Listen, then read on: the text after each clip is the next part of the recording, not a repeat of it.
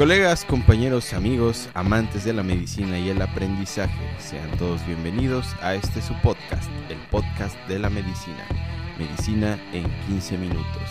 Yo soy el doctor Said López, gracias por escuchar, comencemos.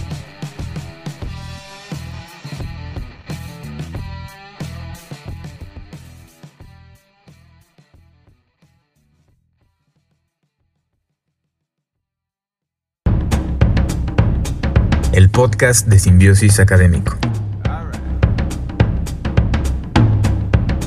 Un lugar para aprender escuchando.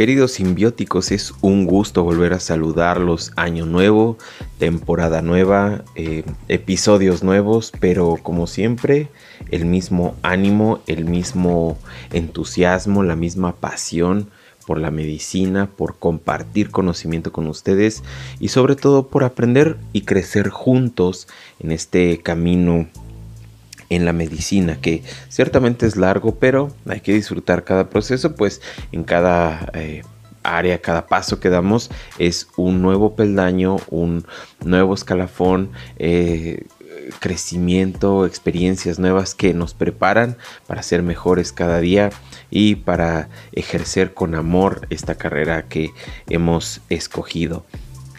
Eh, en, este inicio de temporada eh, vamos a hablar de, temas de urología y como ya habrás visto, este tema que vamos a tratar hoy es la infección de vías urinarias. Vaya, un tema bastante interesante, muy importante y que nos compete a todos, no importa el área en donde estés, eh, te vas a encontrar con, esta patología desde el primer hasta el tercer nivel, porque es una una patología tan importante que pudiera ser desde un cuadro muy sencillo que se trate de manera ambulatoria hasta un cuadro que pudiera eh, amenazar la vida, que tuviera que realizarse alguna intervención en tercer nivel.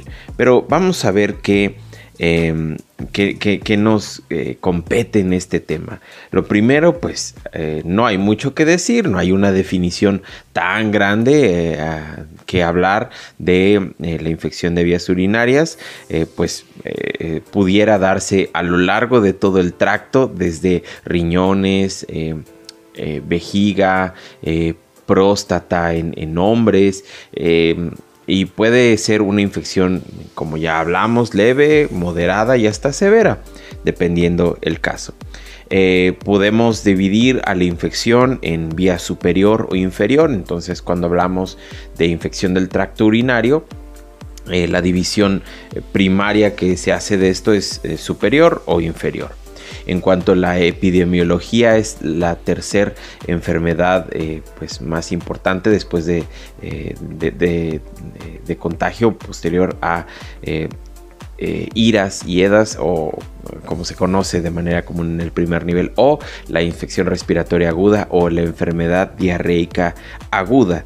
en tercer lugar entonces está la infección de vías urinarias. Ahora, entremos en algunos conceptos importantes. Tenemos que la infección de, vías urinarias puede ser complicada, no complicada y recurrente. En cuanto a la no complicada, consideramos que es una infección en mujeres que no tienen alteraciones anatómicas o funcionales del tracto, eh, pudiera ser alguna eh, estenosis de, algún uretero, eh, algún eh, cistocele, litiasis, etcétera, etcétera, algún riñón que, tenga ah, alguna otra situación anatómica, en herradura, un riñón más pequeño que esté invertido, etcétera. o, pues bueno, también una, infección no complicada es la que no tiene comorbilidades, alguna otra patología, ¿no? Mientras que la infección complicada es en hombres, y alguien podría decir hombres, ¿por qué? Bueno, se considera complicado por la anatomía de próstata y pues eh, testículos, ¿no? Entonces una infección urinaria puede ser, eh, es de mucha importancia en un hombre porque pues las alteraciones que pudiera tener o la diseminación pues es de, de mucha relevancia en el hombre.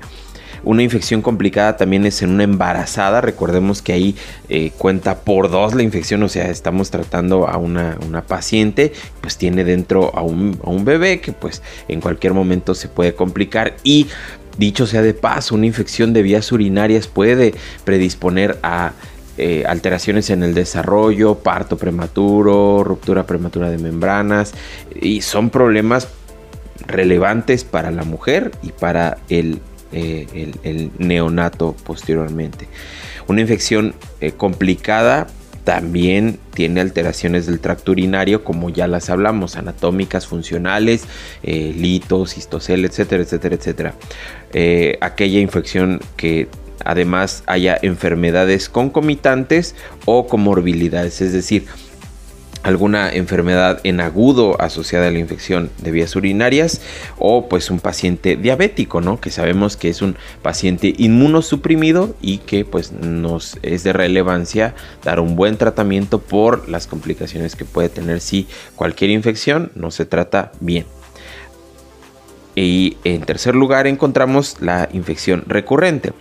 Se va a definir como recurrente aquella que es mayor o igual a tres episodios al año o la que eh, se presenta dos veces en los últimos seis meses. ¿De acuerdo? Mientras tanto, no. Hablemos ahora de las vías de diseminación de la infección. Hay tres importantes, ascendente, hematógena y linfática. La ascendente es en el 90% de los casos. Esta es por contaminación de la zona perianal donde los microorganismos se adhieren a, pues, las vías de entrada en el introito vaginal, en este, eh, la uretra o pues también en hombres puede llegar a esta situación en situación de mala higiene, aunque es más frecuente en mujeres, las bacterias se adhieren y posteriormente hay una migración a diferentes zonas del tracto urinario, desde la vejiga, los ureteros, riñones. ¿De acuerdo? La vía hematógena es menos frecuente, 5 a 10%, y esta se presenta más en pacientes con uso de drogas intravenosas o aquellos que tengan punción intravenosa constante. Eh, es menos relevante porque es menos frecuente, pero puede suceder. Y la menos frecuente en el 1% es la vía linfática. Esto sucede cuando hay eh, alguna infección eh, en, abdomen y entonces el, em, eh, los ganglios linfáticos por esa vía puede contaminar o llevar algún microorganismo a la vía urinaria. Ahora, hablaremos de, tres situaciones en la infección de vías urinarias. La bacteriuria asintomática, que si bien no es una infección, eh, sino que hay que tratar, hay que hablar de ella porque es muy relevante decir por qué no se debe de tratar la cistitis no complicada y la pielonefritis. Vamos a hablar de estas tres cosas para eh, centrarnos en el tema y vamos a hacer algunas puntualidades para que eh, eh, hablemos, por ejemplo, en el embarazo y en niños, qué hay de relevancia en ellos. Bacteriuria asintomática. La definición de esto es un urocultivo positivo y consideramos urocultivo positivo cuando hay más igual o más a 100.000 unidades formadoras de colonia con un un eh, patógeno aislado más la ausencia de síntomas. Aquí, entonces, ¿cómo es que hacemos el, urocultivo?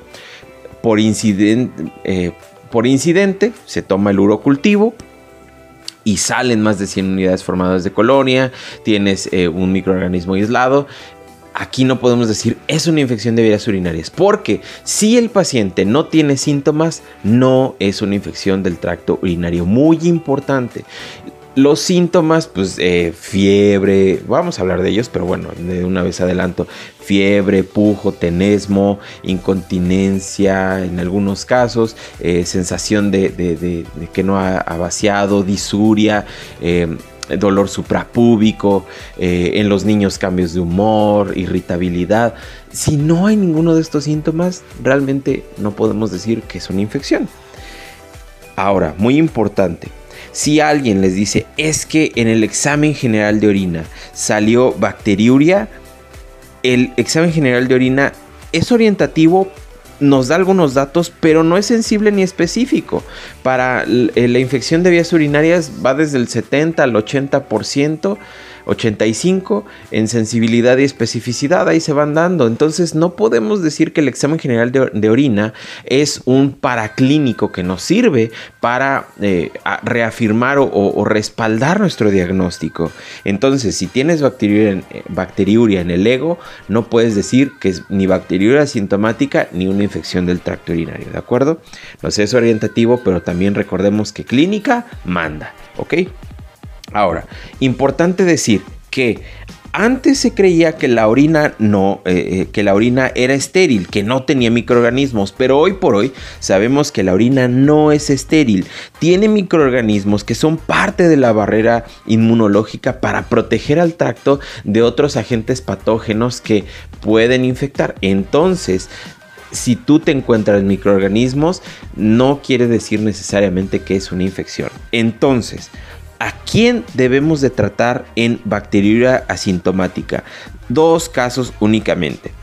En procedimientos urológicos y embarazadas. Nada más. Si se va a hacer una cistoscopía, si se va a colocar un catéter doble J, si em, se va a hacer una prostatectomía, cualquier procedimiento urológico, incluso en el reemplazo renal, algunos consideran que este, se debería hacer tratar una bacteriuria asintomática para que haya mayor efectividad en el, en el reemplazo.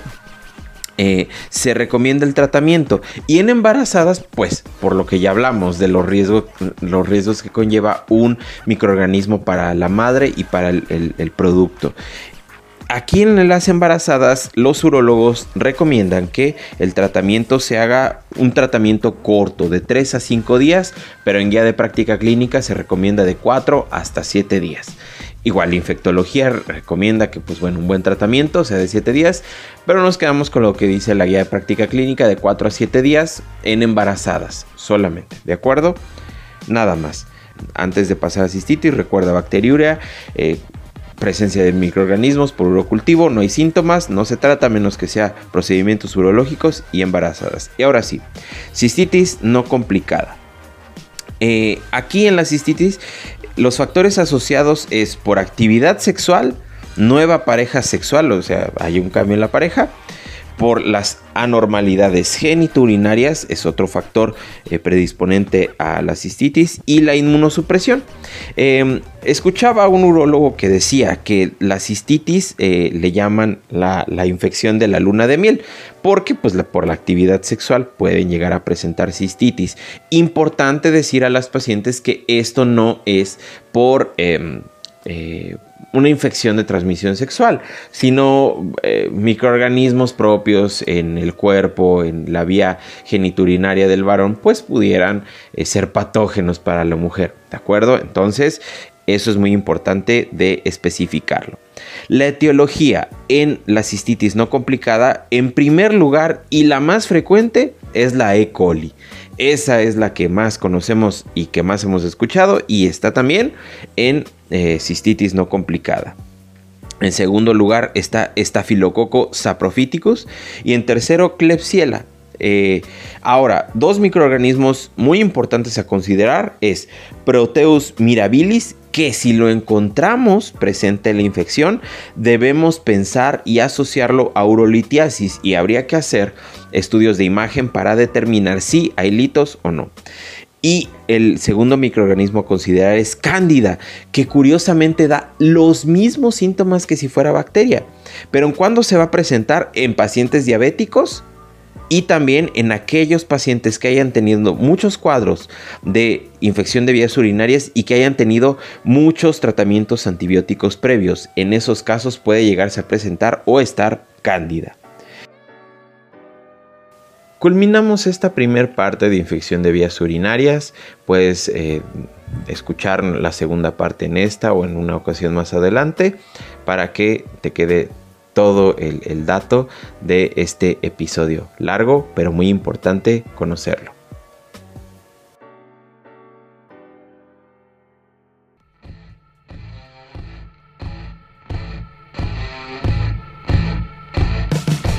No te desconectes. Síguenos a través de nuestras redes sociales como Simbiosis Académico y Sociedad de Alumnos y Egresados SIGSUMA.